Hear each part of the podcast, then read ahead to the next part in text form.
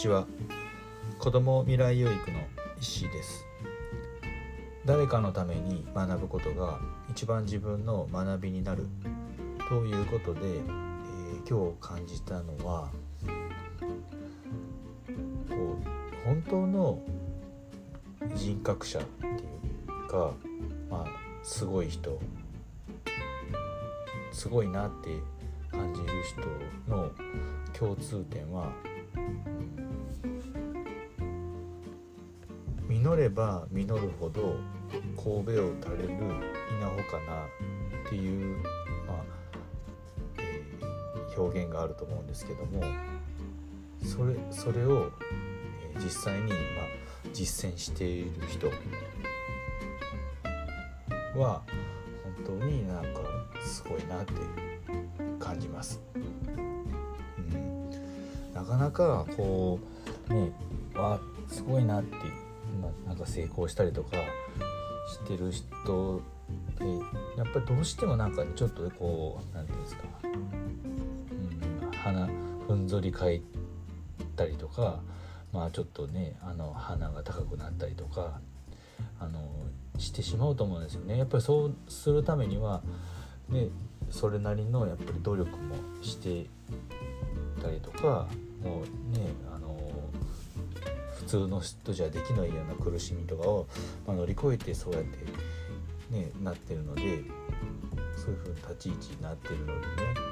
やっぱりどうしてもそうなった時に、ね、本当にふんぞり返りたくなると思うんですよね。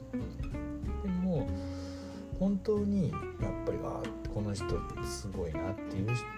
人はそこの立ち位置になったら時こそもう実れば実るほどもうどんどんね下に下にじゃないですけどあの謙虚にね、うん、こうすごくこう接したりとか、うん、謙虚さ謙虚さがこうにじみ出るような、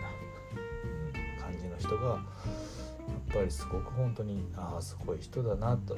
まあ、こんな人になりたいなって、ね、感じたりしますね。うん、でなんかちょっと調べてたらまあ実れば実るほど神戸を垂れる稲穂かなのまあねあの同じ意味の言葉で和光同人っていう言葉もあるみたいなんですよね。うん、和光同人も、まあ、まあ意味が、えー、仏が仏教の教えを理解できない民のために仏が自身の知徳の光を隠して知徳の姿を隠して人間界に現れ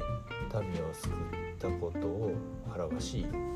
自分の才能や徳を隠して世の中に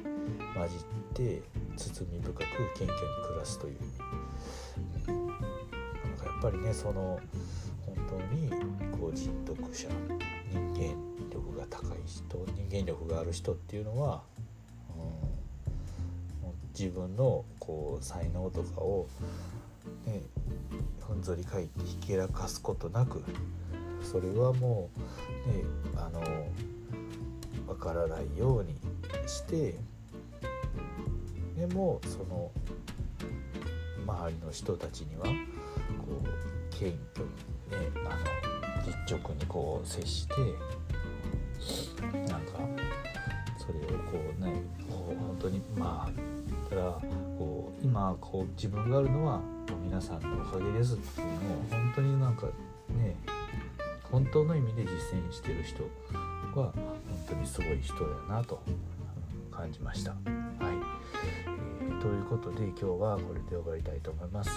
最後までご視聴いただきありがとうございました。ではさようなら。Thank you.